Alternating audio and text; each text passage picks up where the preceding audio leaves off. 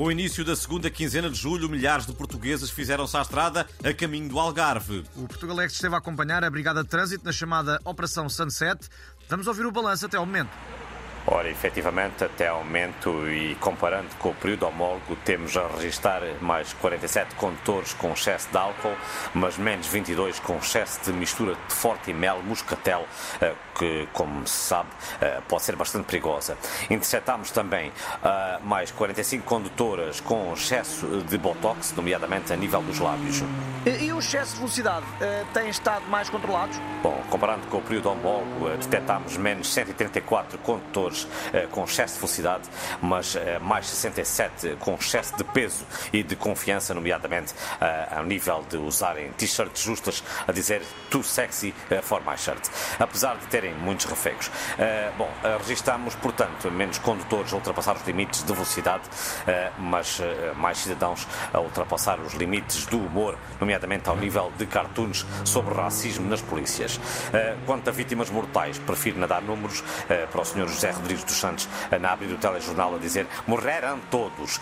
Comparando com o período homólogo, posso ainda acrescentar que tenho menos 5% de cabelo e, e mais um, um pneu subselente a nível, nomeadamente, do abdômen. Muito obrigado por este balanço da Operação Sunset. Alô, estúdio. Obrigado, repórter. E agora, para os ouvintes que ainda não decidiram o que vão ler na praia este ano, além do rótulo do protetor solar, aqui fica uma sugestão de Marcelo Rebelo de Souza. Bom, é quem estava a pensar levar para ler na praia o relatório preliminar da Comissão de Inquérito à TAPA, eu aconselho a que esperem pela versão final, que vai ter episódios muito mais emocionantes como as cenas de pancadaria e sequestro no Ministério das Infraestruturas. A quem estiver a pensar ler Pedro Chagas Freitas, que continua a ser um dos autores mais lidos nos areais, aconselho que usem antes as páginas do livro dele para embrulhar as sandes ou as bolas de Berlim. O papel tem muita qualidade, sabe? Bah. A alcatifa para o altar palco do Papa no Parque Eduardo VII vai custar 12.500 euros. O presidente da Câmara de Lisboa disse ao Portugalex que pensaram noutras soluções, mas esta ficou mais em conta. Ainda pedimos o orçamento para forrar o palco com azulejos, tijoleira ou mesmo tapetes de arraiolos. Mas a alcatifa fica mais barata. Aliás, estamos a pensar alcatifar Lisboa inteira para a sua santidade poder andar